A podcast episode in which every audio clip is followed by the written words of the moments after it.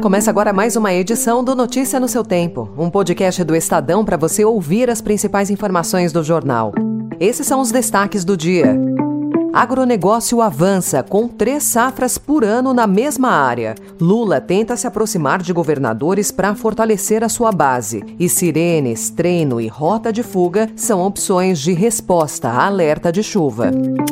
Hoje é segunda-feira, 27 de fevereiro de 2023. Estadão apresenta Notícia no seu tempo.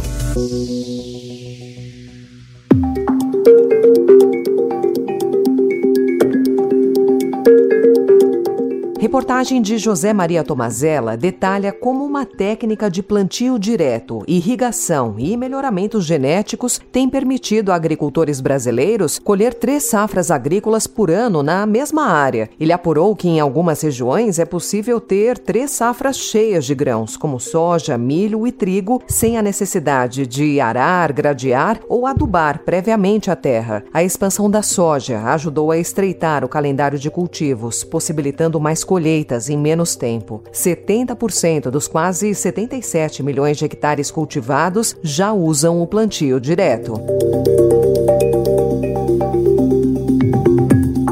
Sobre a exclusão de beneficiários do Bolsa Família, em março, mais de um milhão e meio de usuários do programa em situação irregular perderão o ganho. Entre essas famílias, 400 mil são de pessoas que moram sozinhas. A afirmação foi feita pelo ministro do Desenvolvimento e Assistência Social, Família e Combate à Fome, Wellington Dias. Já em março, já com essa atualização do cadastro, teremos o bloqueio, a saída de beneficiários cerca de um milhão e meio, mas pode ser mais, que não preenchem os requisitos. São pessoas que têm uma renda é, muito elevada, muitas delas com renda de oito salários mínimos até nove salários mínimos. São pessoas que não preenchem o requisito do Bolsa Família. Do outro lado, estimamos em mais de 700 mil pessoas que estavam fora, passando fome, preenchem os requisitos e não tinham acesso ao Bolsa Família.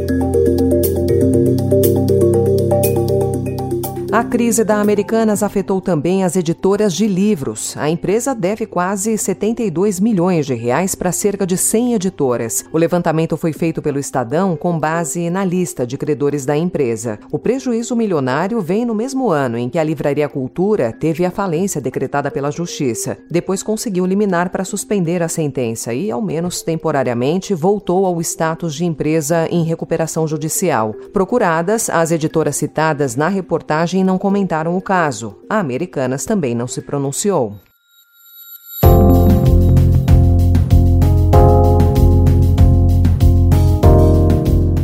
Política, o Estadão informa hoje que o governo federal intensificou os gestos de aproximação com governadores, especialmente os de oposição, na tentativa de reforçar a construção de sua base de apoio no Congresso. Esse diálogo estabelecido, além de melhorar a relação federativa, também contribui para os interesses do Palácio do Planalto no Senado. O presidente Luiz Inácio Lula da Silva tem aproveitado oportunidades de diálogo institucional com opositores políticos. A ação conjunta com o governador de São Paulo, Tarciso de Freitas, no socorro às vítimas das áreas afetadas pela chuva no litoral norte de São Paulo, é um exemplo recente. Acho que essa parceria que nós estamos fazendo aqui é uma, uma fotografia boa para o nosso país.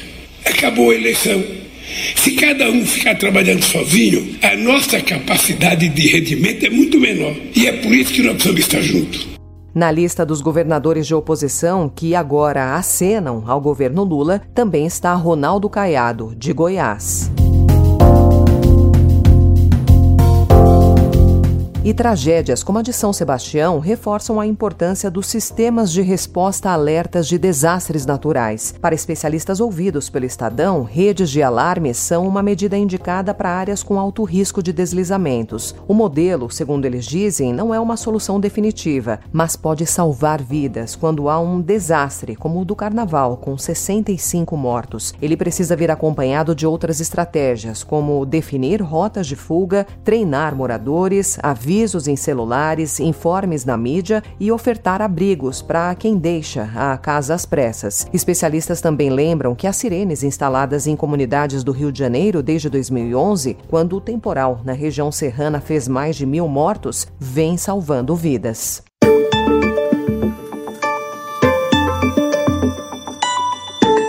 Na Rússia, o presidente Vladimir Putin acusou ontem o Ocidente de tentar desmembrar o país e transformar o vasto território em mini-estados frágeis. Em entrevista à imprensa local, ele ameaçou novamente colocar o arsenal nuclear russo em alerta. Em meio ao discurso de Putin, os Estados Unidos alertaram que a China planeja enviar ao menos 100 drones e diversas armas para Moscou. O diretor da CIA, William Burns, falou sobre o assunto em entrevista à CBS News, citando inclusive inclusive o envio de equipamentos letais. We're confident the Chinese leadership is considering the provision of lethal equipment, and that's why I think Secretary Blinken and the President have thought it important to make very clear what the consequences of that would be.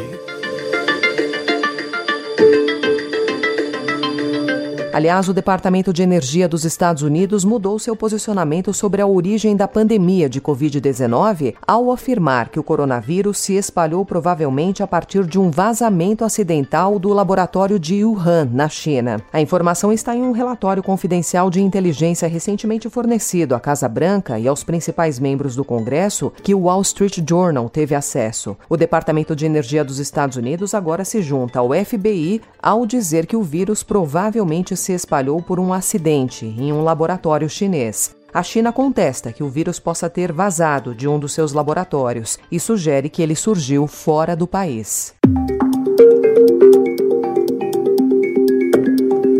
Hoje, a capital paulista começa a aplicar a vacina Pfizer bivalente contra a Covid em idosos acima de 70 anos. O imunizante protege também contra as subvariantes da cepa Ômicron do vírus. Também podem ser imunizados pessoas acima de 12 anos com imunossupressão, indígenas, residentes em instituições de longa permanência e funcionários dessas instituições. Depois de concluir a imunização do primeiro grupo, devem ser vacinados os idosos de 60 a 69 anos. Notícia no seu tempo.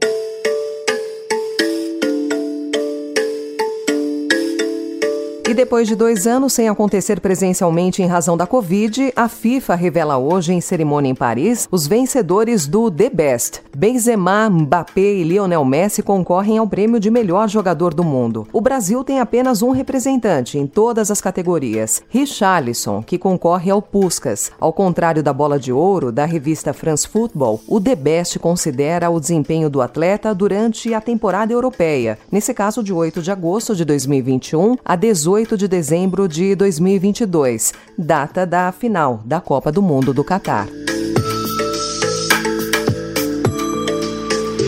Essa foi mais uma edição do Notícia no seu Tempo, com a apresentação em roteiro de Alessandra Romano, produção e finalização de Mônica Herculano. O editor de núcleo de áudio é Manuel Bonfim. Obrigada pela sua escuta até aqui e uma excelente semana.